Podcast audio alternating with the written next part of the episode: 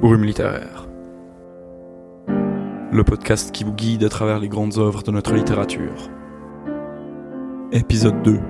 L'étranger d'Albert Camus.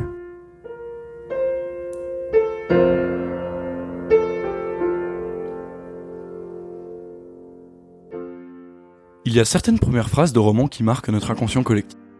Marcel Proust, par exemple, débute à la recherche du temps perdu avec cette phrase connue de nombreux férus de littérature. Longtemps, je me suis couché de bonne heure. Les deux premières phrases de notre roman du jour en font également partie. Aujourd'hui, maman est morte. Ou peut-être hier, je ne sais pas. Cette phrase a accompagné grand nombre de lectures scolaires et de vie. Mais qu'est-ce qui se cache derrière ce roman? Et pourquoi cette phrase est-elle si connue? Avant de répondre à ces questions, commençons par résumer cette œuvre. Dans la première partie, on apprend à connaître le narrateur, Meursault, qui n'est autre que l'étranger même. Le décès de sa mère semble le laisser plutôt impassible. Dans l'asile où elle résidait et où il s'est rendu pour assister à son enterrement, il semble ne pas avoir les réactions attendues d'un homme nouvellement orphelin. Il refusera de voir son corps et ne versera pas une larme pendant les funérailles. Une fois de retour chez lui, il rencontre Marie, dont il tombe amoureux. Meursault accepte une invitation de Raymond et part avec son ami dans une maison au bord de la plage. Un peu par hasard, il croise sur la plage un arabe. Pour une raison un peu bizarre, qu'on ne comprend pas vraiment, va le tuer d'une balle et finira par tirer quatre coups supplémentaires sur le corps inerte de son ennemi. Dans la deuxième partie, on lit son séjour en prison et le déroulement de son procès. Bien plus que son crime, il est condamné pour ses actions lors de l'enterrement de sa mère. Il n'a pas pleuré, et c'est sur cela qu'insistent ses opposants. Il sera condamné à la peine de mort. Pour aborder cette œuvre, courte par sa taille mais immense par son importance, commençons par parler de son auteur. Albert Camus est né le 7 novembre 1913 à Mondevie, en Algérie. Issu d'une famille d'origine française, il est ce qu'on appelle un pied noir, c'est-à-dire un Français d'ascendance européenne installé en Afrique française du Nord.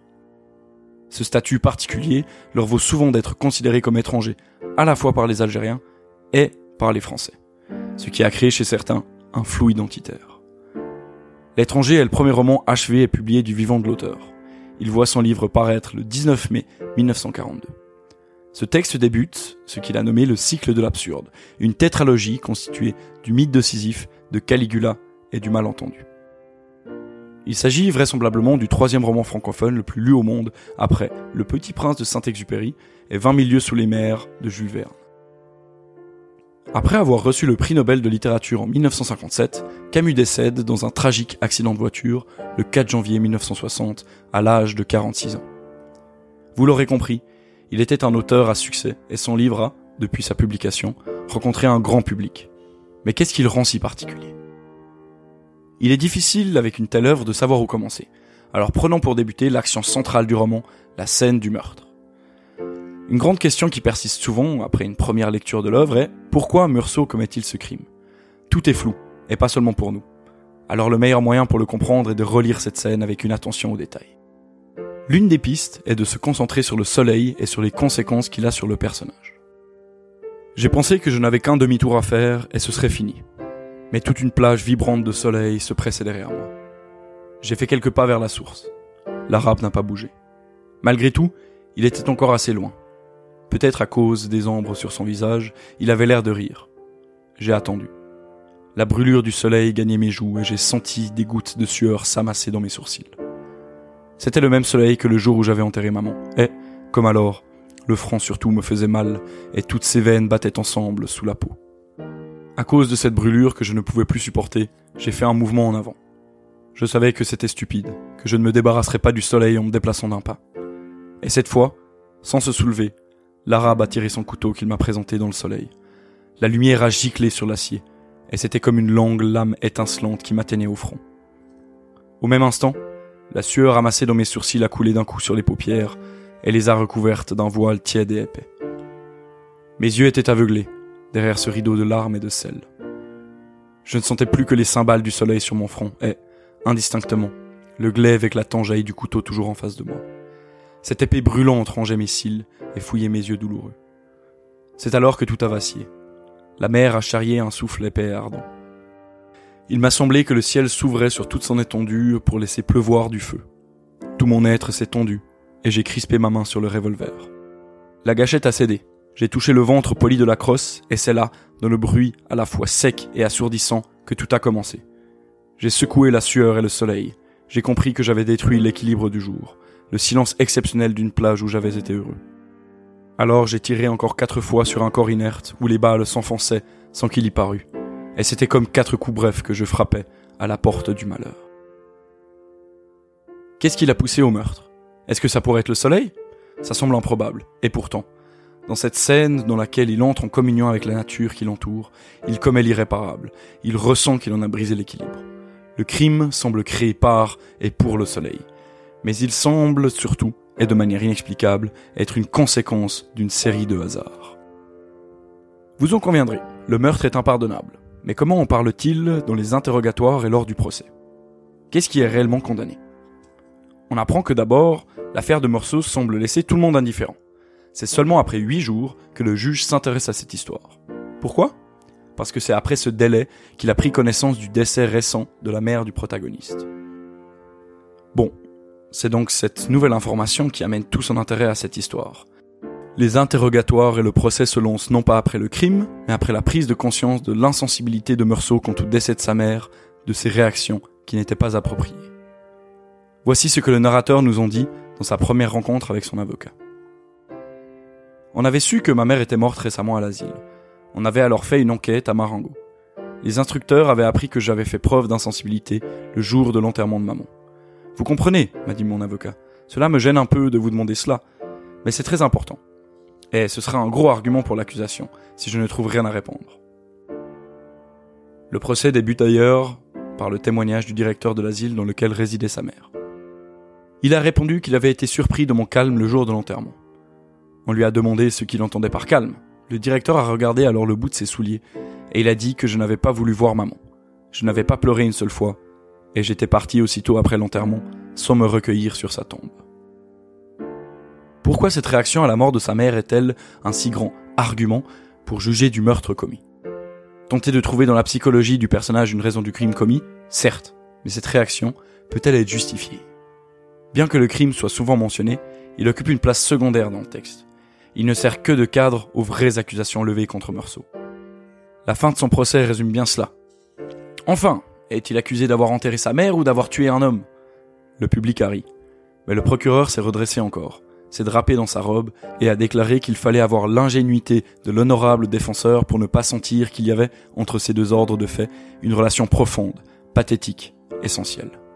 Oui, s'est-il écrié avec force, j'accuse cet homme d'avoir enfermé une mère avec un cœur de criminel.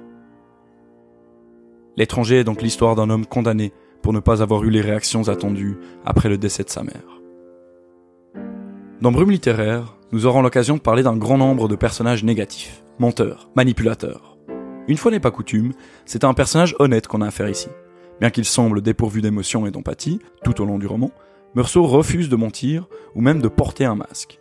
Que ce soit à l'enterrement de sa mère, où il ne versera pas une seule larme, car il n'en ressent pas le besoin, dans ses relations dans lesquelles il ne fait pas semblant, ou encore à son procès, pendant lequel il ne niera jamais les actes qu'il a commis. L'étranger, c'est donc bien de ça qu'il s'agit. Il est étranger au monde et aux attentes des autres personnages. Cette impression est amplifiée par la proximité entre lui et nous, par la narration à la première personne. Puisqu'on suit tous ses actes et toutes ses pensées, on tend à s'attacher à lui et à vouloir le défendre à tout prix, même si on est incapable de justifier toutes ses actions.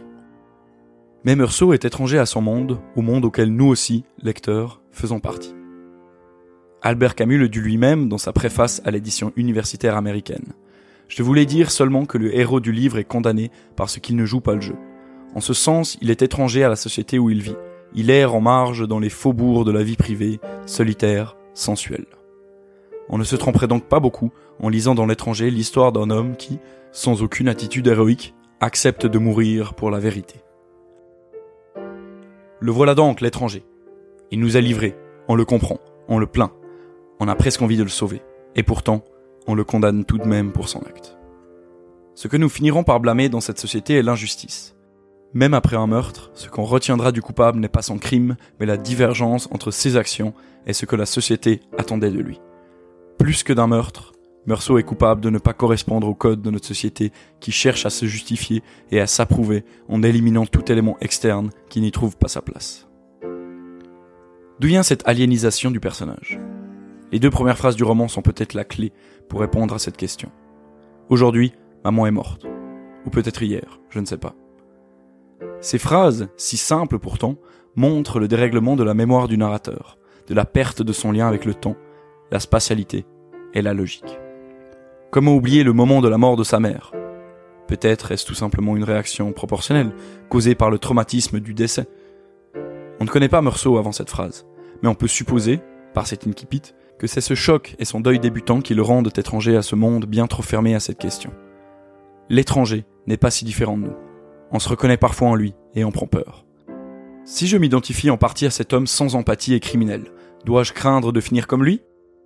Notre sentiment d'empathie initiale se transforme, une fois le roman posé et analysé, en condamnation envers cet homme. Le travail de l'œuvre continue après qu'on en ait lu la dernière ligne. On le marginalise, on le sort de notre système de référence et on commence à le considérer comme un étranger à part entière. Pour s'en persuader, il suffit d'écouter quelqu'un résumer l'œuvre ou partager son ressenti. Voilà où se trouve le génie Camus dans ce roman. Son effet ne s'arrête pas une fois le roman posé. Non, c'est plutôt à ce moment-là qu'il commence.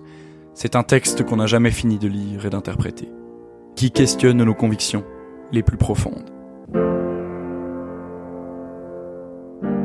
Merci d'avoir écouté Bruit littéraire, le podcast qui vous guide à travers les grandes œuvres de notre littérature.